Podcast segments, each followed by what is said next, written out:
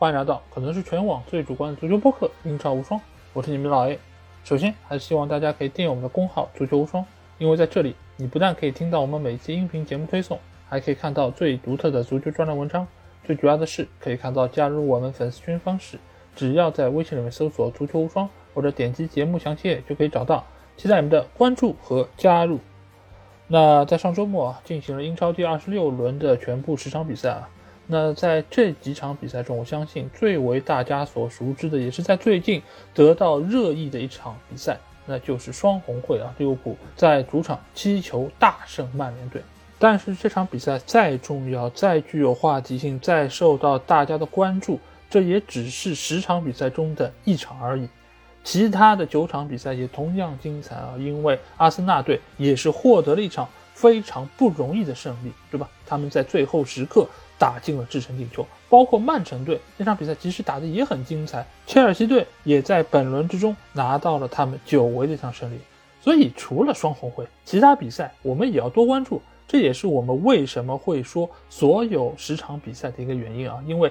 足球比赛不只有强队，也不只有那些受大家关注的焦点之战。所以零比七，大家早点忘记吧，这个比赛不是很重要的。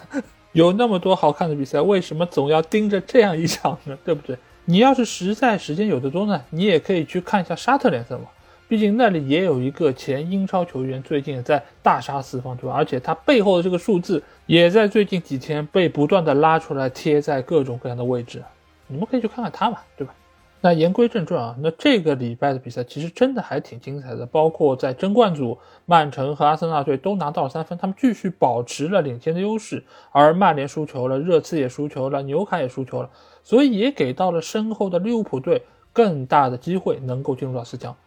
而且保级组这一方面，你们会发现南安普顿赢球了，狼队也赢球了，所以也使得降级的形势变得更加的扑朔迷离。而且随着比赛的深入啊，我相信每一场比赛都对于最终的排名会起到非常关键的影响。那这期节目我们还是会按照关键词的形式来和大家盘点啊。那这次我们会用到的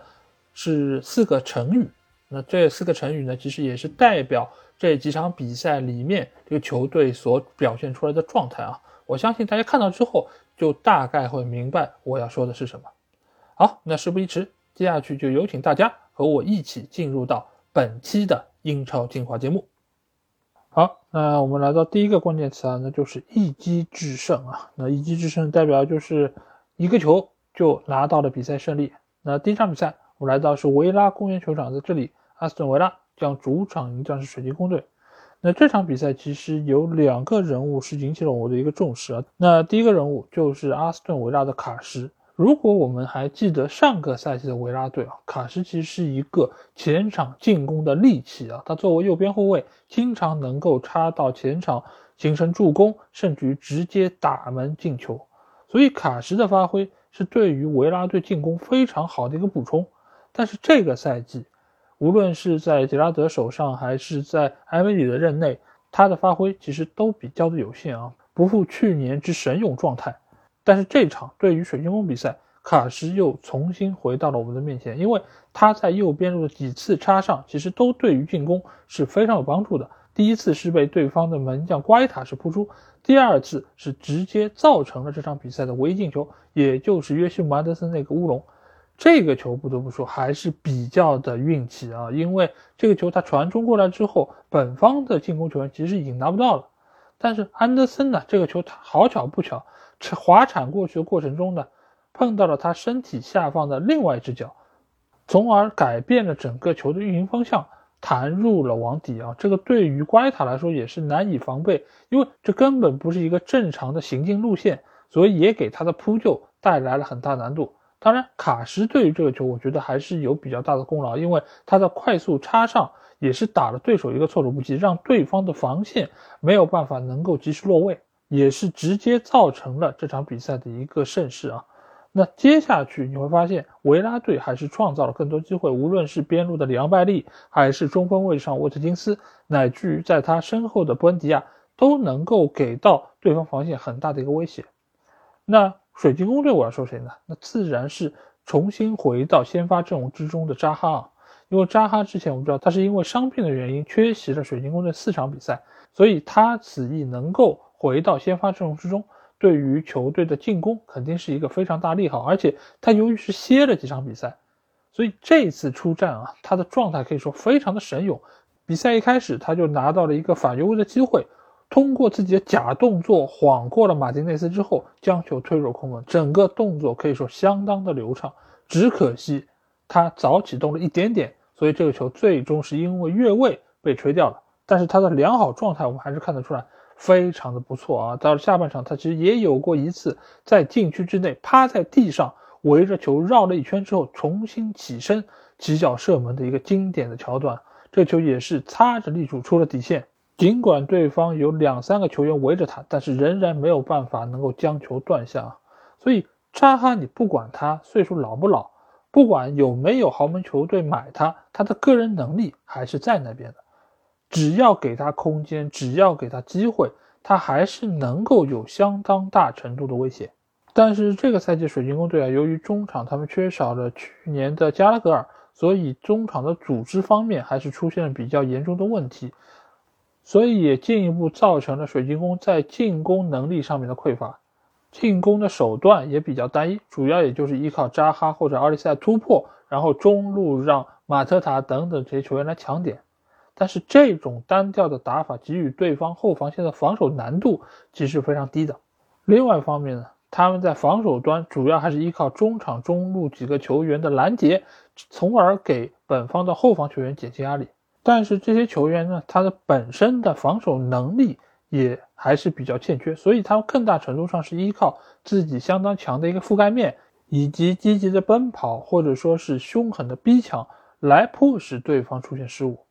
那这场比赛，他们的中场球员杜库雷就因为两次非常鲁莽的犯规，吃到了第二张黄牌之后被红牌罚下。这个也是水晶宫队这个赛季。吃到的第三张红牌啊，所以也可见维埃拉的球队其实，在中场的防守方面，还是主要依靠这种凶狠的拼抢给予对手压力。如果一旦扑空没有办法能够成功抢断，那留给他的就有可能是吃牌这样的一个结果。在杜库雷被罚下之后，这场比赛对于水晶宫来说就已经结束了。那现在的维拉队在埃米里的治下，他整个成绩还是非常的稳定。如果遇到对手是中下游的，基本上。在主场是能够比较稳妥的拿下，而且各个位置上球员的状态以及他们的配合程度也比之前有了很大程度提高，所以一个好的教练真的是可以化腐朽为神奇啊！而水晶宫这个赛季相比上个赛季来说，其实没有明显的进步啊。那在英超这样的一个大环境之下，你真的是逆水行舟，不进则退啊！随着中前场几个球员的年龄越来越大，而俱乐部又不给钱让他们做出进一步的引援，那球队在肉眼可及的范围之内啊，或许也会成为像西汉姆联队或者莱斯特城这样的球队，成绩慢慢一步一步的往下滑。再加上维埃拉本身对于球队技战术打法的变化也不够多，他的临场调整能力也不是特别的强。所以其实现在来看啊，维埃拉的执教能力还是处在一个比较一般的水准。上个赛季之所以有那么亮眼的发挥，一方面是在于他们引入了非常多的新球员，另外方面和加拉格尔的作用是分不开的。那这个赛季没有加拉格尔，维埃拉看菜下饭的能力短板也就显露无遗啊。所以现在来说，我觉得或许水晶宫还没有到了山穷水尽的地步，但是再按照这样的局势发展下去。他们将会慢慢滑到降级的边缘。好，那下场比赛我们来到斯坦福桥球场，在这里，切尔西将主场迎战是利兹联队。那这场比赛，切尔西终于赢球了。之前大家说啊，波特还有两场比赛机会，如果这两场他都输了或者没有赢下来，他就有可能下课。那这个时候啊，他真的和莫耶斯一样，就听到输球要下课，那赶紧赢一下。对吧？这场比赛一比零赢了利兹联队，终于是进球了啊！三月份的最佳进球有了，啊，不对不对，就是三月份的最佳进球候选有了。那第一个球啊来了啊，韦斯利·福法纳的这一个头球啊。上期节目我就说过，切尔西要不考虑一下开倒车，对吧？一来有传统，二来他们的后卫球员其实进球能力是挺强的。你看，波特听了我节目吧？果然他说，哎，来自东方有一条哦，不只有一条龙，他还有一个主播，他给我们提了个很好的建议嘛，对吧？那这场比赛，福法纳顶进了一个头球，切尔西也真的算是久旱逢甘霖啊。但其实这段时间，切尔西他的进攻还可以啊。这场比赛其实，瑞昂·菲利克斯也有一脚射门是打中了横梁弹出，这个运气确实不太好。但是不得不说，切尔西队其实机会还是创造出来了，要么就是运气不好没把握住，要么就是球员和球员之间的配合还是有欠默契啊。比如说，齐尔维尔有一个球，他其实是可以直接扫到中路给到无人盯防的菲利克斯，但是他自己选择了射门。那也是没有八球大进。那这种机会，其实如果可以沟通再充分一点，双方可以在平时的训练中啊，可以有一些这样的配合，那没准这种进球就很容易产生。那这里我其实想着重聊一个人啊，那就是切尔西队的哈弗茨。哈弗茨曾几何时啊，他在场上是有不错的发挥，而且欧冠的决赛进球也是他打进的。但是最近一段时间，我们发现。哈弗茨其实他在球队里面的作用是在越来越降低的。之前我们也说过啊，他本身不是一个中锋球员，但是球队呢硬把他往中锋位置上靠，让他来承担这样一个进球的重任。那这个对他来说似乎是有一点点强人所难，所以他的状态啊，他所表现出来的能力似乎也不太好。而且哈弗茨这个人还有个什么特点呢？就是他的脾气挺大的。以前我觉得他似乎只是对对手脾气大。现在我发现他对于队友好像脾气也不小，包括他在场上有时候拿到了一些机会，他也会比较的毒，他会自己选择射门。有些机会其实他如果选择传给队友，反而是一个更好的选择。但是在他的眼里，似乎率先要考虑的就是自己采取射门。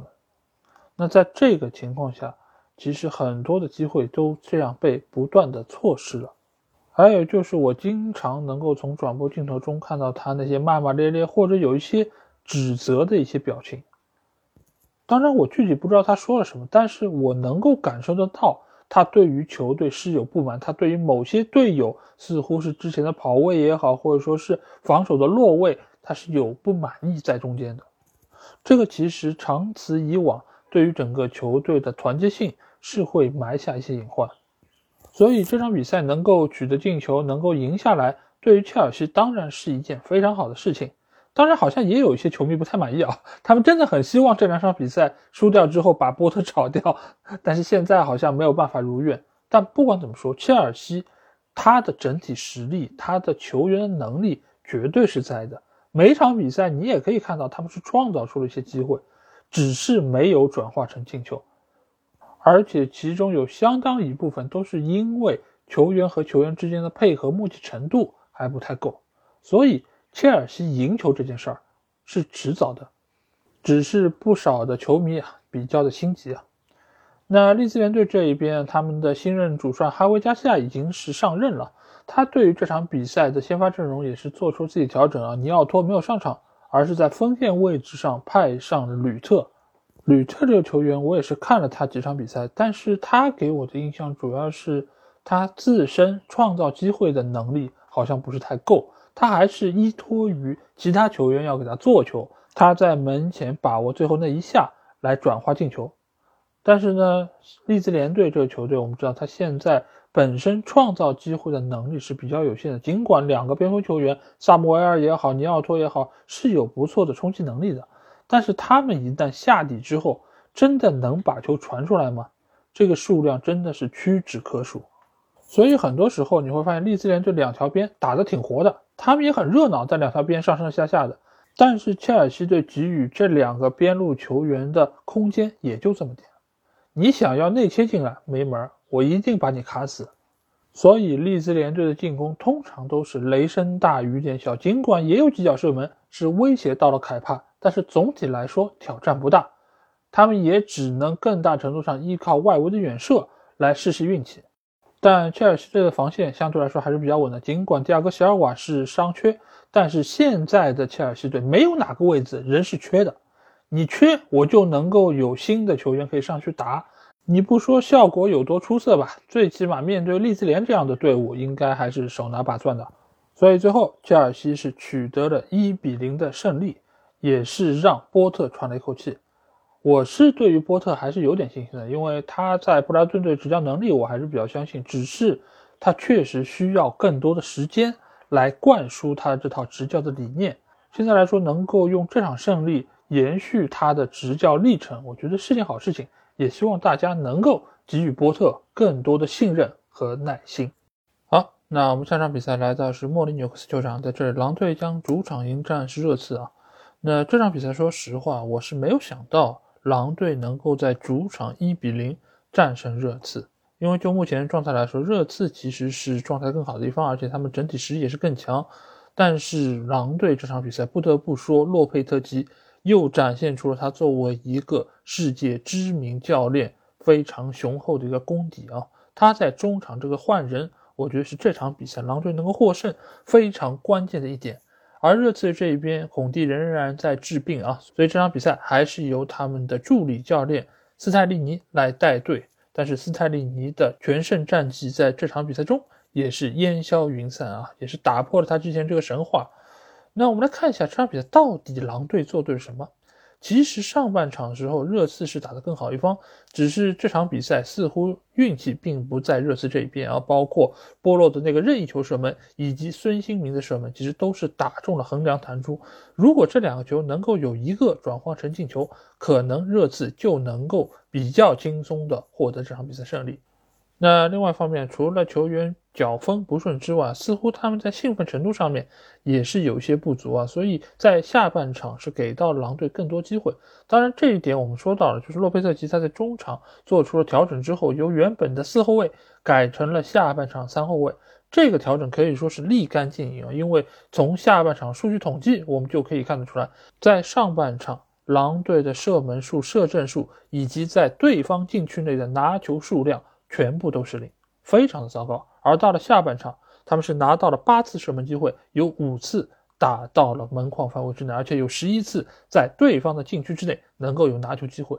所以这个效果是非常明显的，而且在进攻三区的传球数量也是从上半场的二十八次来到了下半场的六十二次。所以。这个时候你会发现，就会有一个此消彼长的一个情况。即便你没有看到这些数据，你只要看场上球员的发挥，你就能够明白双方在气势上、在比赛状态上是完全不一样的。有时候我们在看球的时候会有这样一种感觉，就好像这个球队，哎，他气势起来了，他精神头足了。我们会用一些比较虚的词来说，但其实如果我们可以把这个数据能够拉出来，你会发现在最近十分钟里面，对方的拿球次数是更多的，他的射门数可能也是更多的，他的传球的准确率可能也在提升。但是这个转化到每个人看球的感觉上面，你会发现，哎，这个球队好像是不一样的。但其实一切的一切都是在发生量变。那只有当你发生量变的情况下，你才有可能转化成质变，也就是所谓的能够进球，或者说能够产生射门得分机会。所以，足球其实就是这样一个以数据为本的，最终又由数据转化成结果的这么一个运动。而双方球员在比赛过程中，他们也能够感受得到自己的脚风是越来越顺了，自己的感觉越来越好了。那在这个情况之下，你可能做动作也更敢做了。这其实就会产生一个更加良性的循环，就是我敢做了，我的成功率更高，更高我就更自信，自信我就能够有更好的效果。而最后，狼队就在这样的一个正循环之中打进了他们全场的唯一一个进球。这个进球的球员，哎，我非常熟，就是肌肉男阿达马特拉奥雷。在这场比赛开打之前啊，我还在网上看到了一张图片，这个图片当然是用来调侃肌肉男的，因为他说这个赛季。他只打进了两个进球，但是他却用了球队二十七瓶婴儿油。为什么是二十七瓶婴儿油呢？因为他打了二十七场比赛。而我们知道特拉奥雷是一个肌肉非常丰富的球员啊，所以他非常喜欢在自己比赛的时候涂上婴儿油。这样的话，他不但看上去这个肌肉的线条更加鲜明，另外一方面也能够让防守他的球员没有办法能够拉拽得住他。只是他在肌肉方面确实是花了非常多心思，但是在进球方面效率还是比较的一般。这个进球是他在英超联赛所打进的第十个进球。我刚看到这个数据的时候，我也有点吃惊。我心想，特拉奥雷这样一个带球这么生猛的球员，而且他经常能够拿到很好的射门得分机会，居然打了这么久才进了十个球，所以啊，那些教练不用他，看来还是很有道理的。他的转化效率确实比较低，但是这场比赛那个进球打得非常的漂亮，而且是撞横梁之后弹进了网底，最终也是让狼队在预期进球方面占据绝对劣势的情况下拿到了这场比赛胜利啊。那热刺队，我不得不说，最近一段时间他们的整体状态是有些问题的。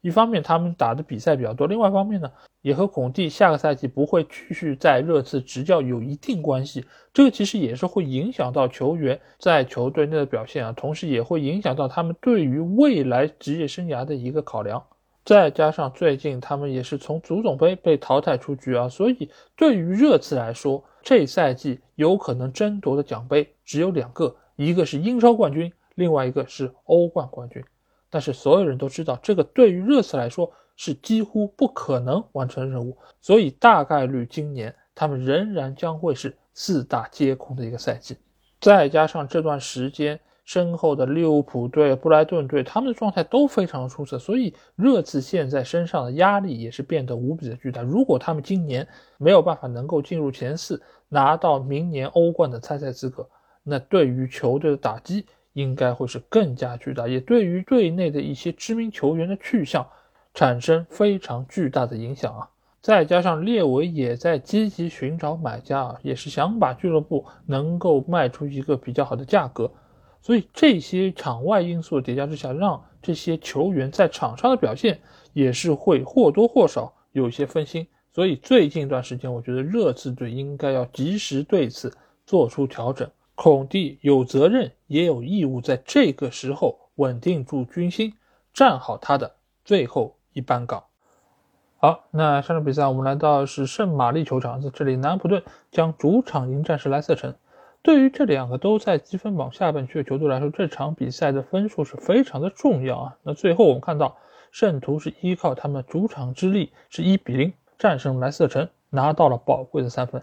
但其实这场比赛两个球队打的都挺一般的。莱斯特城我们知道啊，他们这场比赛是输了嘛，而且一球未进啊，这个和以往来说我们对他们好像进攻能力比较强的这么一个固有的印象是比较的不一致啊。他们一个球都没有打进。而南普顿这边呢，尽管是进了个球，但是呢，他们也是错过了几次得分的良机啊，尤其是沃德普劳斯那个点球。我们一直说沃德普劳斯他的任意球非常厉害，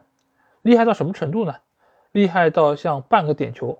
但是最后呢，他的点球倒没有罚进。那所以你说他的任意球到底是厉害还是不厉害？半个没有罚进的点球，那好像也不是很厉害的样子啊。而且这个点球的判罚，我个人觉得其实也是有一点点可以商榷的地方。当然，你可以说他是把手扬起来了，他是碰到了球，这都没问题。但是这样的一个滑铲动作，他的手起来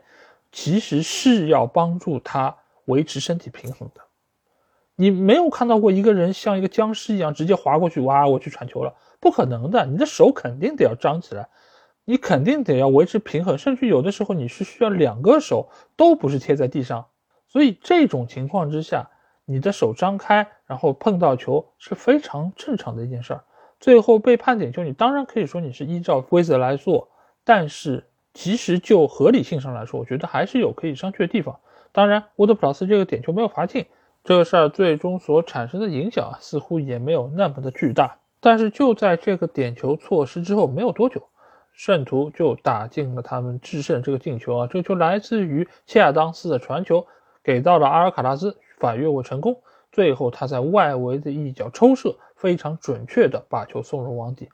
这个球对于莱斯特后防线来说，我觉得还是要提出批评啊。一方面，因为之前我们说到过，莱斯特现在他的后防线比之于赛季初刚开始的时候是有了很明显的进步。但是这场比赛，由于他们急着想要扣开对方大门，所以他们整个的落位是比较高的，也给到了对方的球员一个冲刺的空间。那阿尔卡拉斯这个球也是穿插的非常巧妙，而且也正好是压着对方的后卫线，而这根越位线你会发现。其实比中场线也靠后不了多少，所以这个时候是莱斯特整个的打法比较冒进，造成了这样一个失球。当然，阿尔卡拉斯那脚抽射取角也非常刁钻，他吃球的部位也很准确，所以这个球进的是非常漂亮。但是原本来说，莱斯特也不应该是收获场失利的，因为你可以看到他们的预期进球是要比南安普顿更高，但是你会发现一个很有意思的事儿啊，就是尽管他们的预期进球更高，但是他们整场比赛没有任何一脚射门是打中门框的。这意味着什么？意味着他们错过了非常多绝好的破门良机，而且这个都不是被对方门将扑掉的，而是自己把球射偏或者顶偏的。这个就不得不说一句，这场比赛莱斯特的当家前锋伊赫纳乔。伊赫纳乔之前我们一直说他有一个很大的问题，就是发挥不稳定。发挥好的时候真的跟神一样，怎么打怎么有。但有些时候吧，你会发现像中了邪门一样，怎么打都打不进。这场比赛就是正好落到了他的一个低位。上半场就有一次非常好的破门良机，在门前近在咫尺的头球攻门把球顶偏。下半场也有一次类似的，那个球是无人盯防状态下将球顶偏。这两个球没有把握住，已经很过分了吧？对方门将都看不下去了，直接传球失误，把球就送到了他的脚底。但是他的射门仍然是高出了横梁。所以莱斯特不可谓机会不多，但是你自己把握不住也没有办法。一直到比赛的尾声阶段，莱斯特的后卫球员苏塔那个头球是最接近破门的，因为这个球是砸到了横梁之上，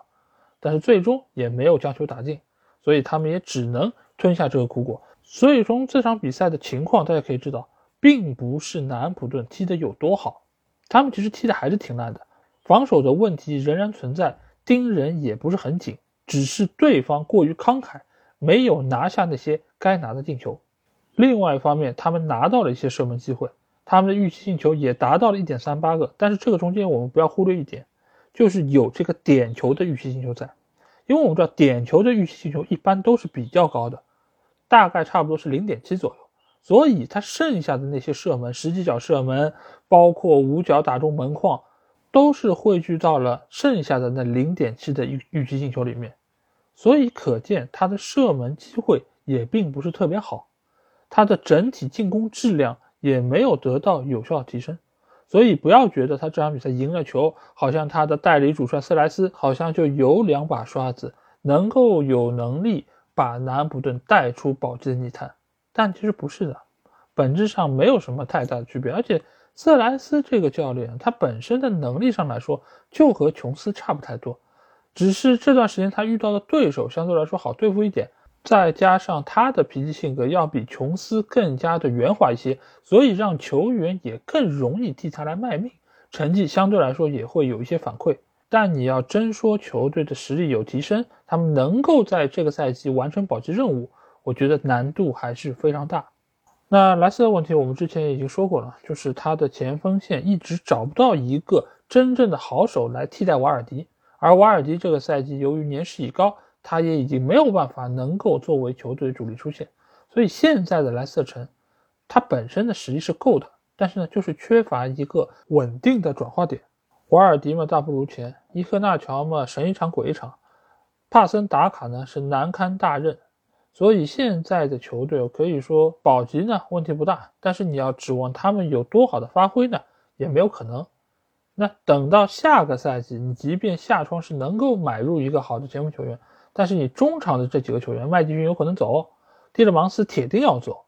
那你下赛季球队的实力还能有所保证吗？一旦买的人再没有打出来，那对于球队来说又会慢慢的往降级区滑行。因为我们知道罗杰斯过往买的这些球员里面有相当一部分其实都没有打出他们该有的水准，甚至于比他们上一个俱乐部所表现出来能力更加糟糕。所以这一切都是有可能会发生的。所以我对于这样一个前英超冠军得主球队啊，他未来的前景并不是特别的乐观。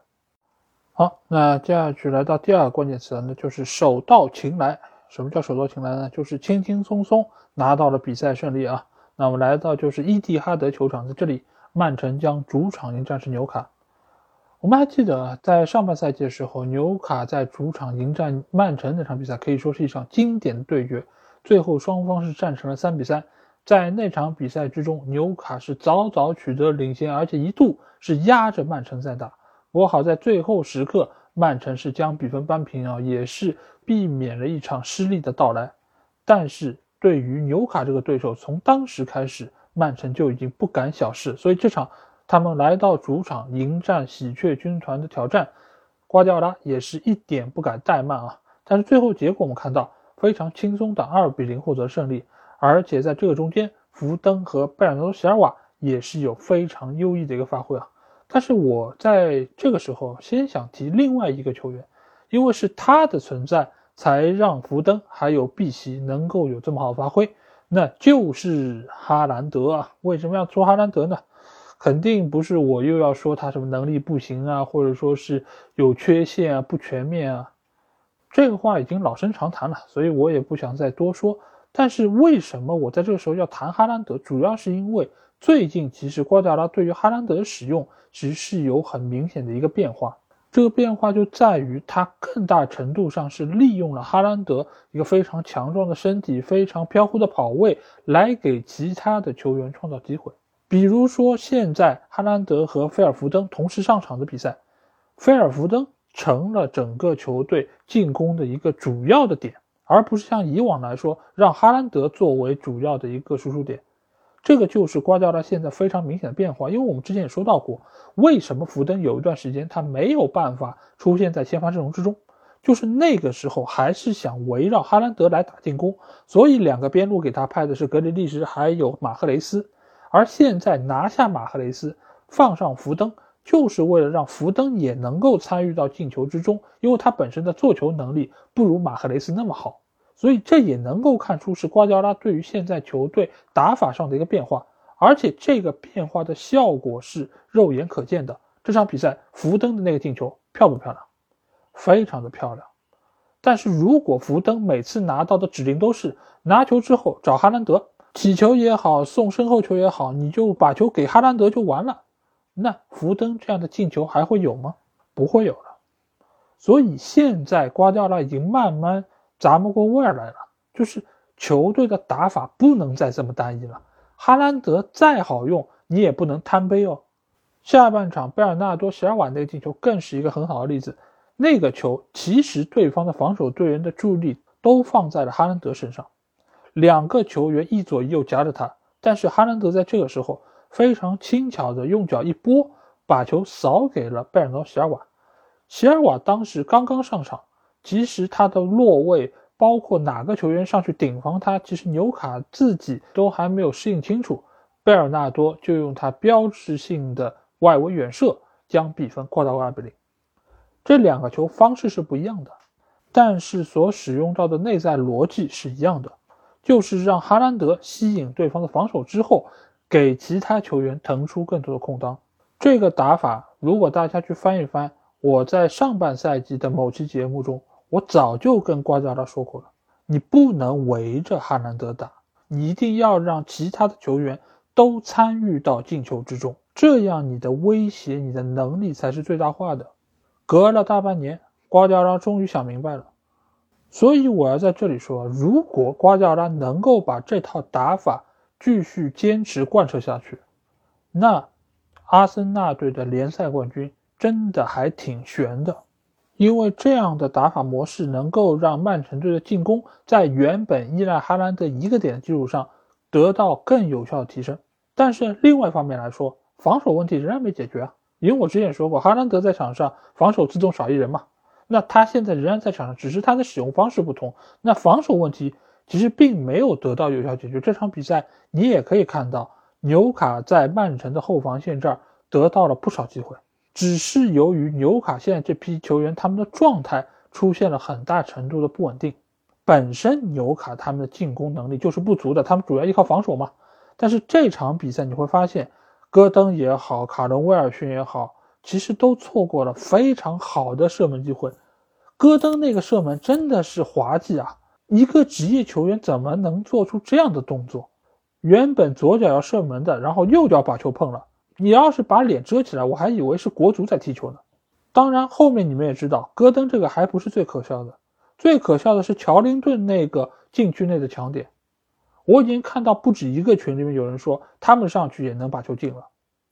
就可见现在纽卡这批球员的状态是有多差。当然，另外一方面也说明曼城现在的防守有多危险。但是曼城比以往更能进球，总归是好的。你后防线反正也守不住，丢一个丢两个，你更能进球，就有更大的可能性拿下比赛胜利。而纽卡这边呢，我觉得也不是说他们最近状态不好，而是上半赛季的时候他们的状态太好，那个水准并不是符合他们自身实力的一个发挥，所以现在才是所谓的迎来了他们的概率回归。因为在积分榜前几位这些球队里面，只有纽卡他是单线作战的，所以他的体能是没问题的。那能够影响他现在发挥的，只能是他的状态，是球员的能力出现了起伏。换句话来说，就是纽卡的这批球员还不是真正意义上的顶尖的球员，所以纽卡想要继续往上走，这批人都要换掉，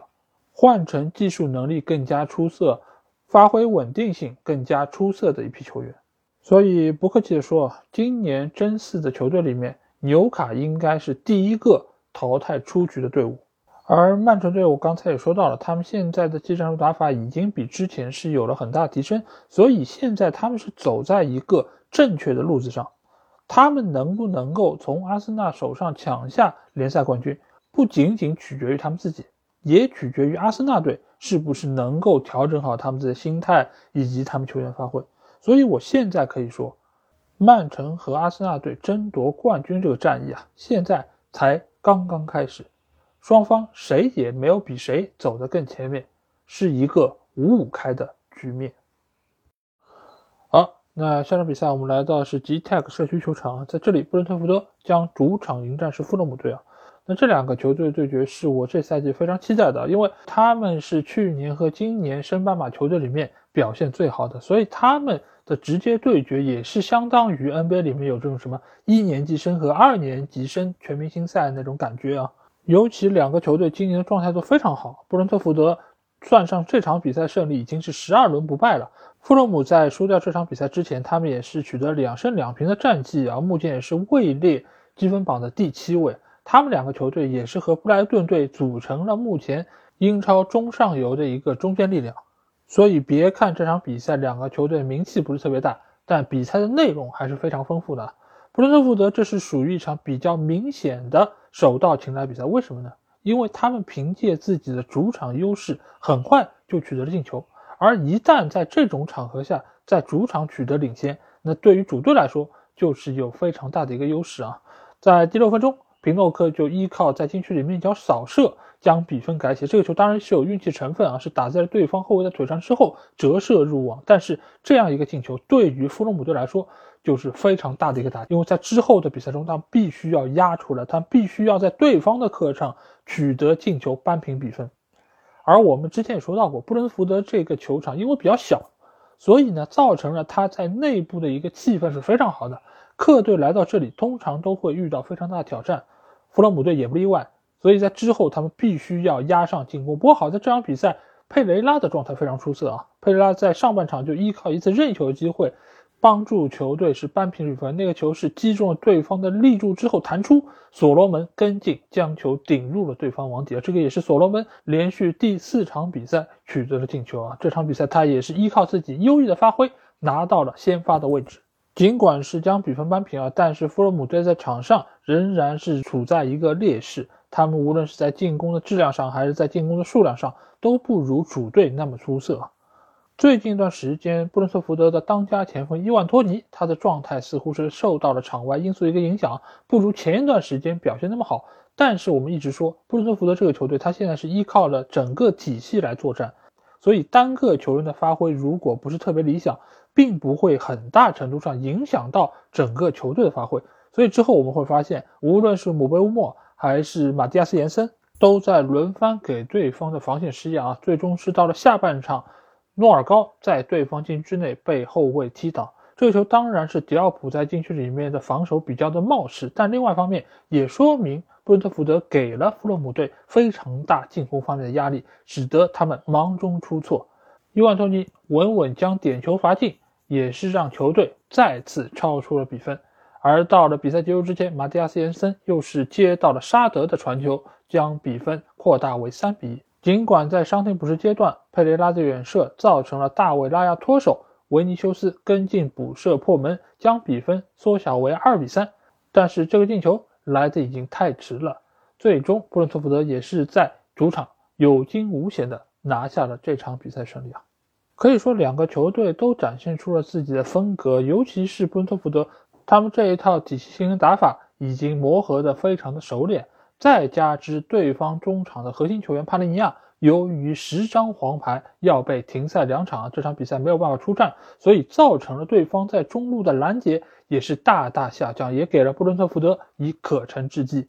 而富勒姆队在当家前锋米特洛维奇哑火的情况下，顺利挖掘出了所罗门这样一个隐藏的武器，我觉得也是要为马尔科西尔瓦来点个赞，因为他能够充分挖掘出球员的潜力，再加之佩雷拉、威廉等等这些球员都能够在各自的位置上施展自己的才华，所以现在的富勒姆队，我觉得仍然是具有相当强的竞争力啊。英超联赛的好看，并不仅仅在于那些 Big 六球队，他们能够买入一些巨星，他们有非常好的市场影响力，而是在于像富勒姆队、像布伦特福德这样的中游球队，他们也能够展现出非常好的竞争力，他们也能够将自己独特的风格融入到每一场比赛之中。所以，我也希望我每个礼拜在这边向大家介绍这些中游球队比赛时候，也能够有更多的人。了解这个球队，也有更多的人能够喜欢上这些球队，多多观看他们比赛。因为你一旦看了，你就会发现，哎，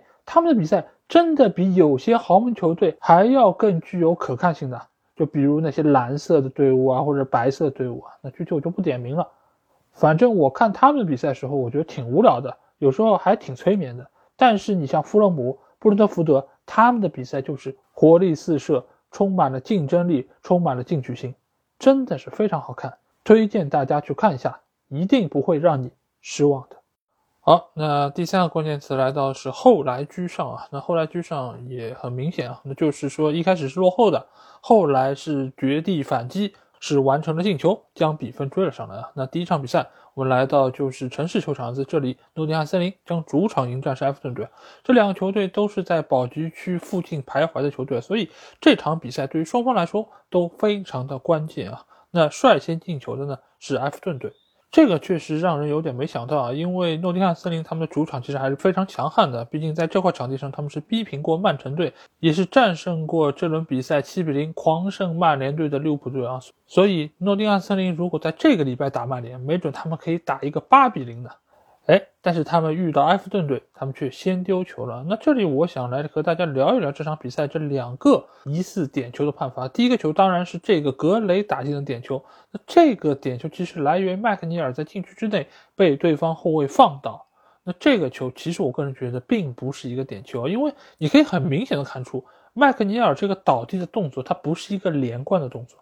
他的脚。在碰到对方后卫的时候，其实没有一个往前的惯性动作，他的脚是不动的，他只是上半身的重心在往前倒，在这个过程中，他的脚才碰到了对方的后卫，所以这个球显然是有假摔的嫌疑在中间，但是裁判并没有对此做出判罚，而 VAR 呢也不觉得这是一个特别明显犯规，所以也就判了这个点球，埃弗顿队也由此先拔头筹。那之后，埃弗顿队又有一次疑似的点球，那个球是科尔曼到禁区之内被对方碰到，这个球呢，裁判倒没有吹。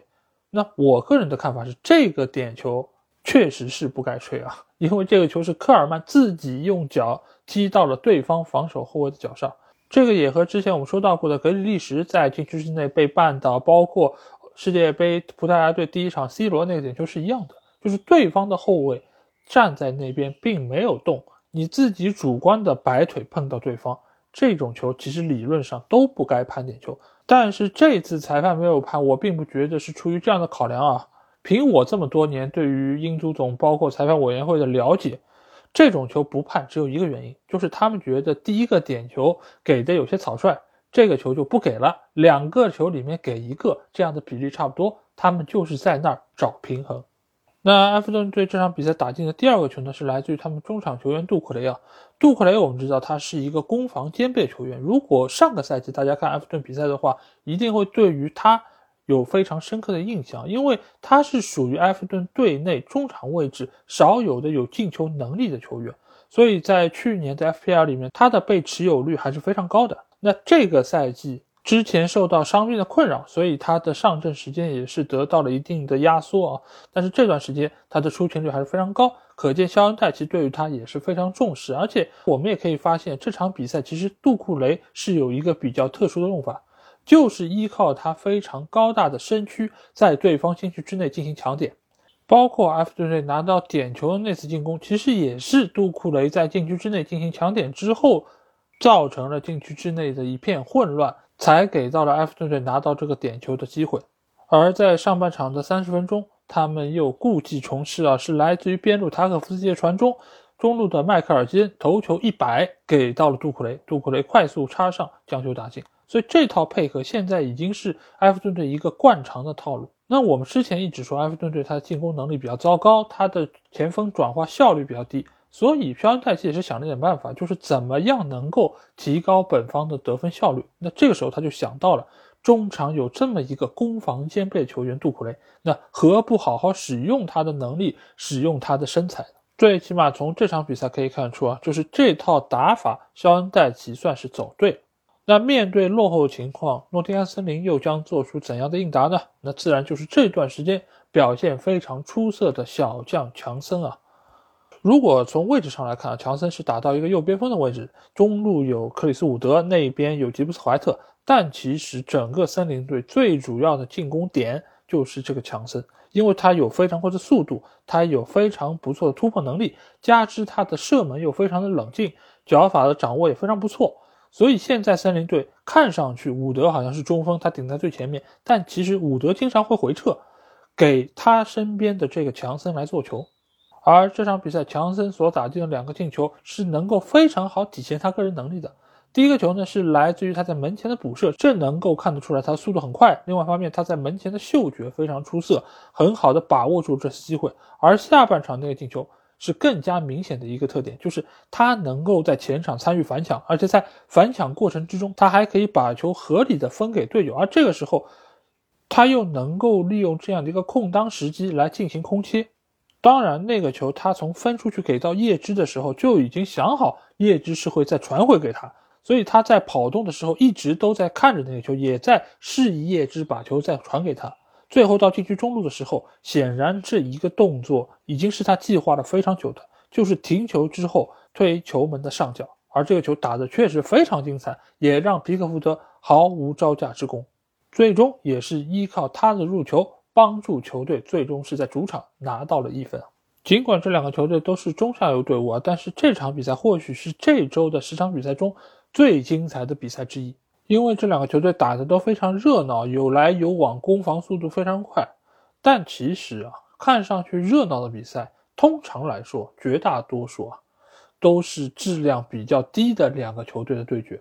其中一个很主要的原因就是双方的失误都比较多，这样的话你的攻防转换就会比较快。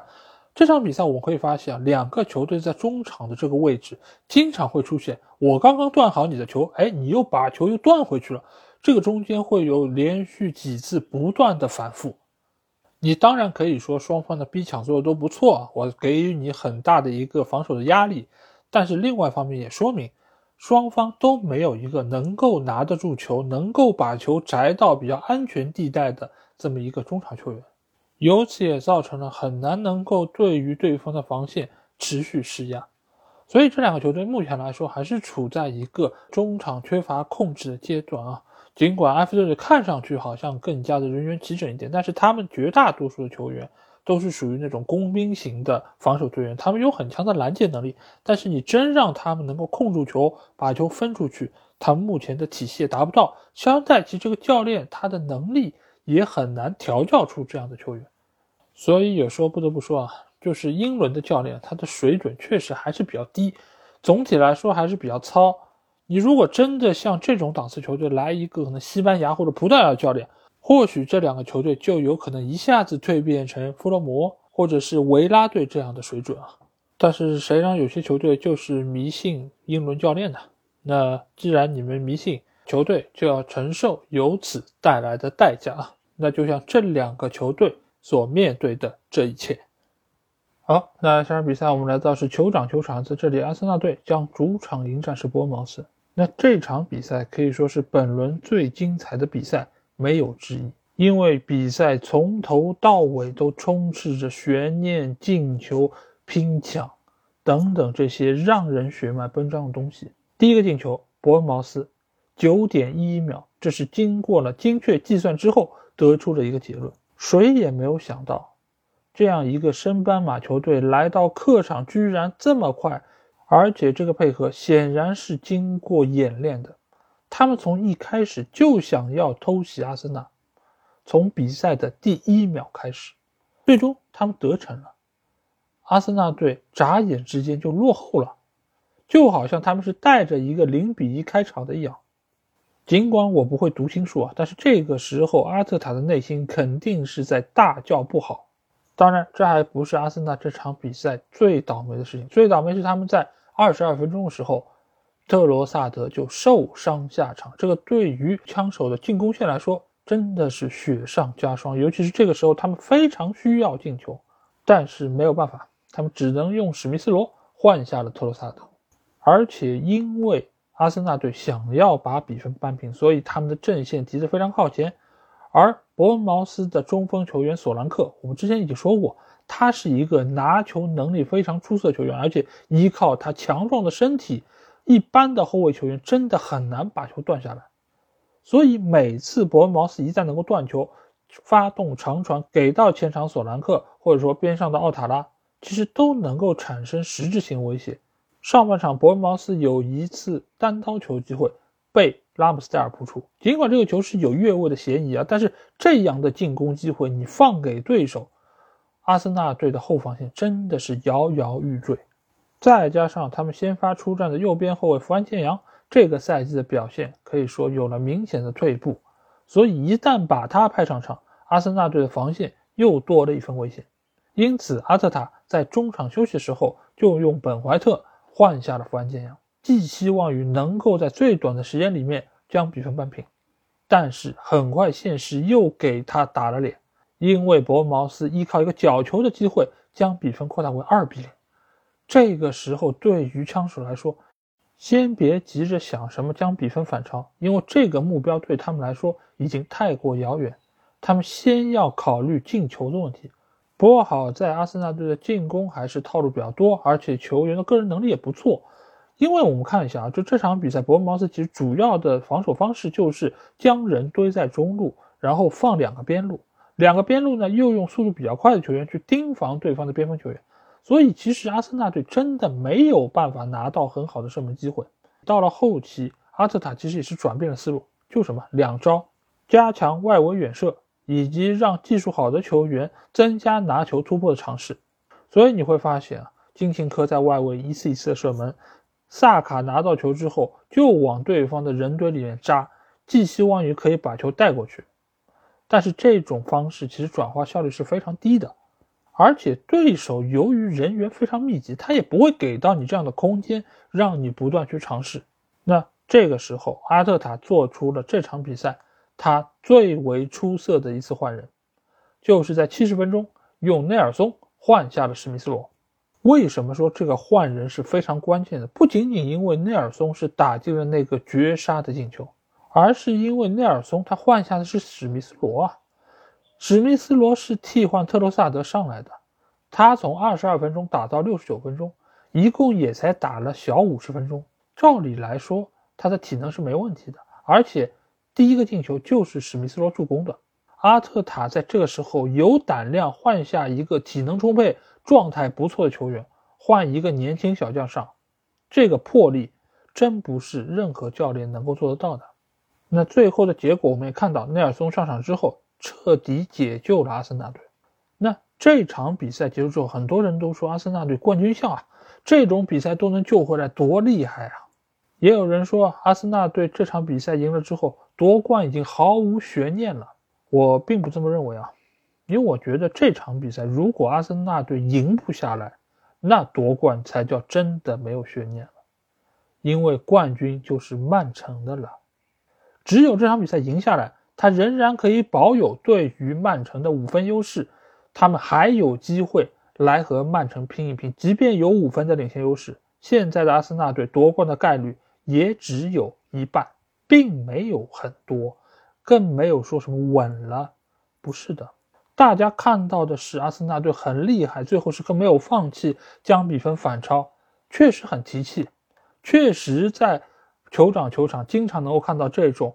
赢了一场联赛的比赛，好像搞得跟夺冠了一样的这种庆祝活动。但大家有没有想过一点？你是要一场落后两个球之后反败为胜的胜利呢，还是要一场平平淡淡、轻轻松松的完胜呢？尤其是在枪手的主场，如果是我，我肯定选后者。但是后者的这种方式，不就是曼城一直在做的吗？如果这么比较下来的话，你们觉得谁的夺冠概率更高一点呢？我当然也很为枪手能够反败为胜而高兴，而且我们在去年的节目中不断提到，阿森纳队当时是一个年轻的球队，他的经验是不足的，他在落后的时候是不知道该怎么办的。但是现在的枪手他已经能够说我落后了，扳回来咬住，这个确实是个进步，非常了不起。但是不要忘记一点，足球比的不是了不起，而是最后谁能够获胜。枪手可以一次两次反败为胜，打维拉是这样，打伯恩茅斯是这样，但是很难说还会有第三、第四次。如果下一次你落后两球扳不回来了，怎么办呢？我从这场比赛看到的是，阿森纳队的防守，它的问题在放大，它的缺陷在增多，它的不稳定性在增加。福安建阳现在状态真的已经没有办法拿作为阿森纳队的主力出现了，但是本怀特呢，他的体能问题，他的状态问题其实也不是特别稳定，而且以往来说，中后卫球员萨里巴最近一段时间失误也很多，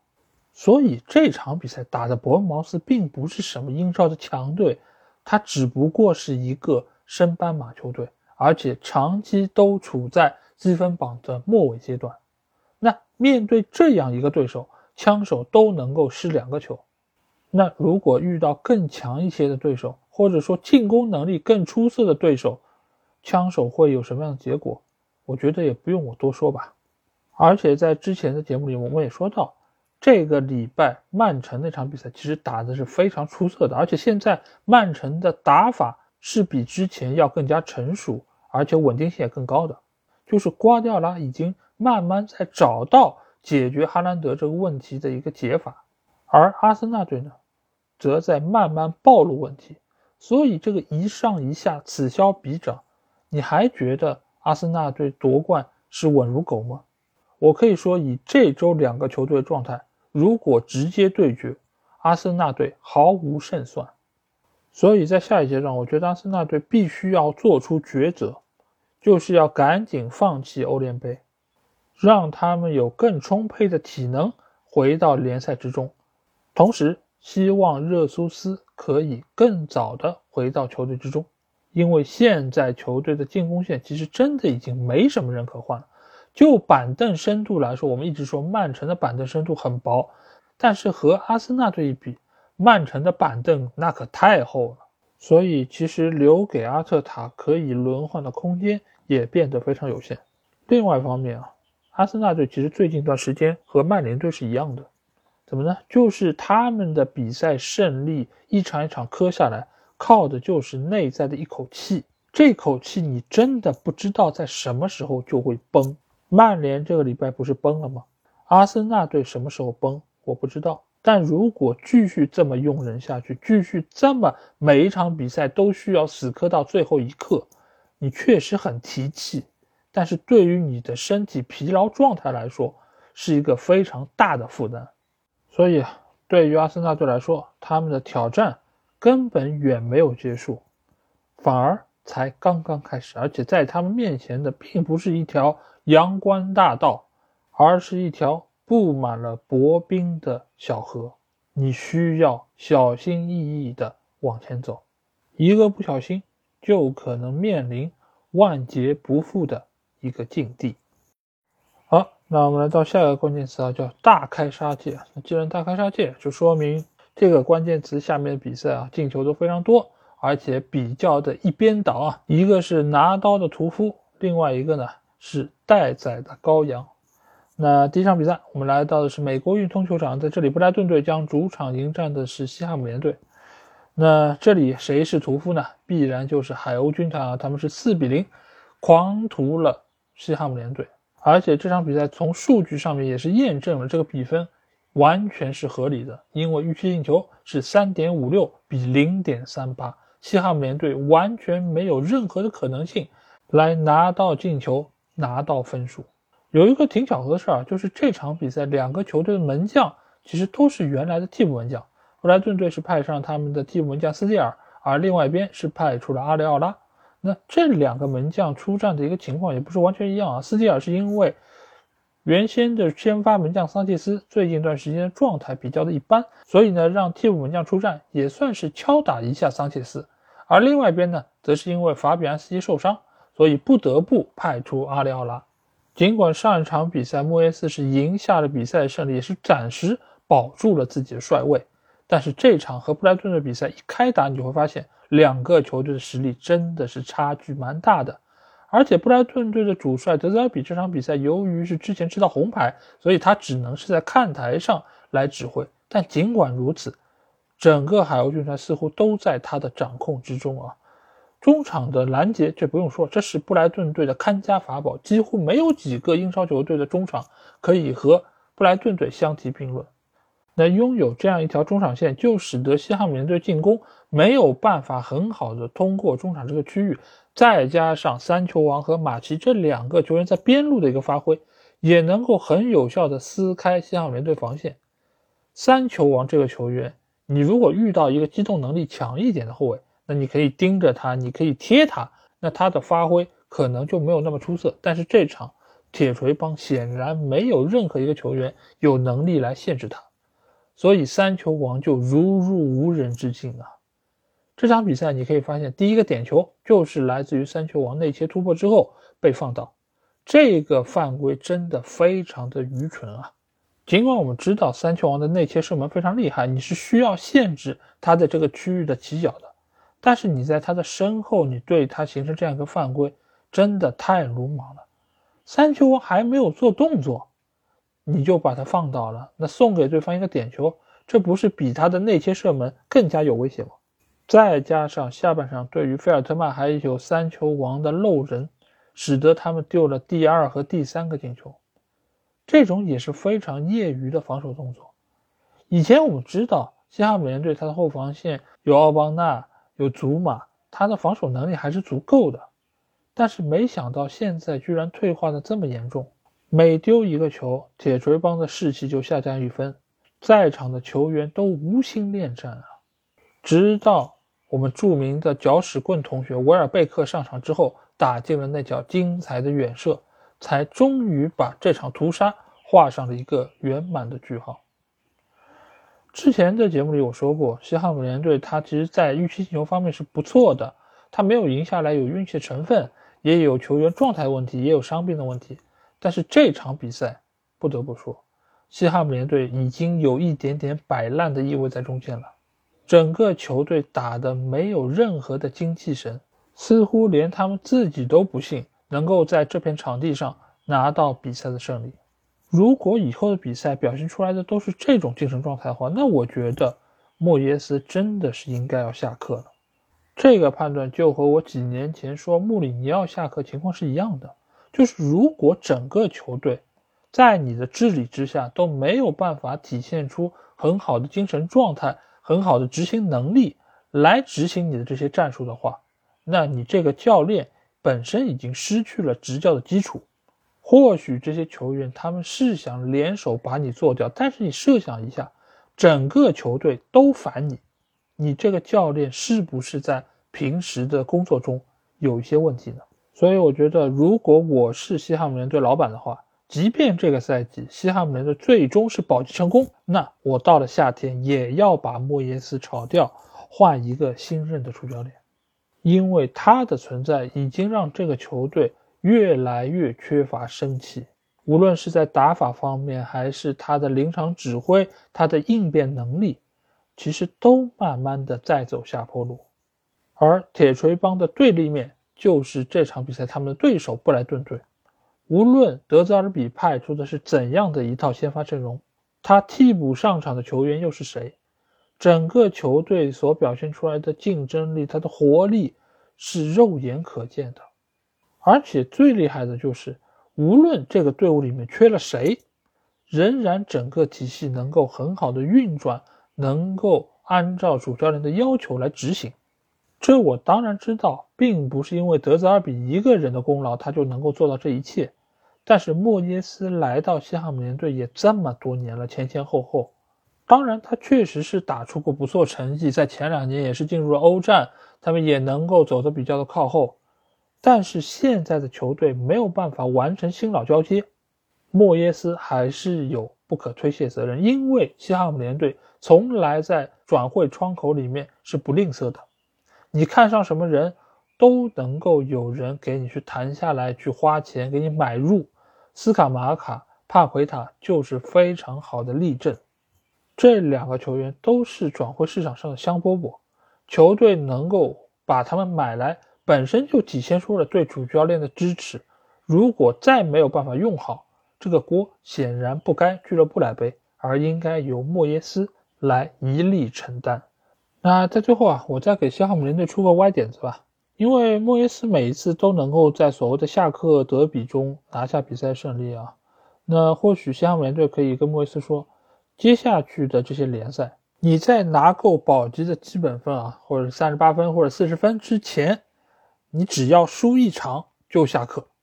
激发一下他的潜能，把他最后的能量都逼出来，没准还真的有可能创造一个多少轮不败，直接保级成功。反正球队都已经这个样子了，试试看吧。等到明年把赖斯一卖，然后队内一些老将清一清，请一个新的教练，再买入一些新的球员，磨合一下，球队起飞还是非常有希望的。而布莱顿队啊，照着现在这种良好的势头发展下去，他们真的有可能在今年抢到一个欧冠的名额。因为你们想想，现在布莱顿队的少赛是最多的。如果这些比赛他都能够拿下，他在积分榜上是能够超过利物浦，能够超过热刺的。即便最后他们没有拿到前四，那这赛季对于他们来说也已经足够成功。那对于他们的老板来说，今年的夏窗就是大赚一笔的好机会。好，那最后一场比赛我们来到肯定是安菲尔德啊。那在这里，利物浦队将主场迎战是曼联队。那这场比赛结果我们已经知道啊，是一场七球的大胜啊。而且关于这场比赛，其实大多数内容我已经在之前一期的节目中和大家有交流过，而且我也看到了很多朋友给我的留言。那在这里，我觉得可以做出一些回应，也可以说一些周边的事情吧。呃，至于这场比赛到底对于曼联意味着什么？是不是一场耻辱之战？我觉得肯定不是一场很光彩的比赛，但是肯定也没有大家说的那么的严重。这个只是在未来一段时间里面会被大家不断提及的一场标志性的战役。但是这样的讨论随着时间的拉长，它不会留下太多的印记，只会不断的被大家慢慢的淡忘，隔三差五会被拿出来说一说。但是它不会成为大家生活中非常主要的东西，也不会说长久的压在曼联球迷的心中，成为一个非常沉重的负担。我觉得不会到这个程度。另外一方面，也有人说我在节目里面说那些话是为了安慰自己，安慰曼联球迷。其实我觉得不至于，因为相比于我们看到的比分来说，我更在意的是比赛所传达出来的内容。就像上赛季的两场对决啊，零比四和零比五那两场比赛，我看完之后，我内心是非常难受的。我难受的并不是因为这个比分，而是因为当时的球队没有办法让我看到任何的希望。而这场零比七，尽管比分输的更多，但其实我们也知道，这个球队现在变得是更好的。这场零比七有很多的原因，有偶然的因素，也有对方确实发挥特别好。也有安菲尔德这样一个非常出色的主场，等等这些因素叠加之下，产生了这样一个 freak result，就是一个非常畸形的结果。就是你如果再让这两个球队在同样的情况下再打一场比赛，是绝对出不了这样的一个比分的。但有些事儿它就是这么巧，它就是产生了这样的一个结果。当然，获胜的这一方你有理由，你也可以在这边庆祝。但是对于失利的这一方来说，我觉得没有必要太过难过，或者也没有必要太过苛责这批球员。大家是有做的不好的地方，那就回头好好总结，把这些问题给解决掉，不就完了吗？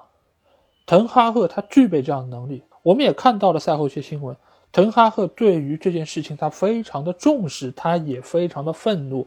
所以他要求球员第二天九点就来到训练场报道，而他本人呢，七点就已经在那等着了。为什么呢？因为他承受了比大家更大的压力，他更希望球队能够取得一个好的结果，他也迫不及待想要和每一个球员说：你们到底在场上做错了哪些地方？当然，我也看到了一些新闻说啊，就是他让这些主力球员来收听安菲尔德的欢呼声，来自于安菲尔德更衣室利物浦球员的欢呼声，从而让他们永远记得。那一晚所发生的事情，有人说这不就是在 PUA 球员吗？确实是啊，我觉得这个对于球员来说确实非常残酷。但是试问一下，哪一个世界级的名帅他在 PUA 球员方面没有一点独到的见解呢？作为教练，他的本职工作之一就是让球员能够发挥出他们该有的能力。而滕哈赫做的这一切，我觉得是有效果的。我也相信。在他的带领之下，球队能够在最短的时间里面重新找回感觉，重新找回赢球的方法。好，那这期节目基本上就是这样。如果你听了我节目，有什么话想对我说，欢迎在我们的评论区留言。如果想要和我直接交流，也可以来加我们的群，只要在微信里面搜索“足球无双”就可以找到。期待你们的关注和加入。那这期节目就到这儿，我们下一期的英超精华节目再见吧，大家拜拜。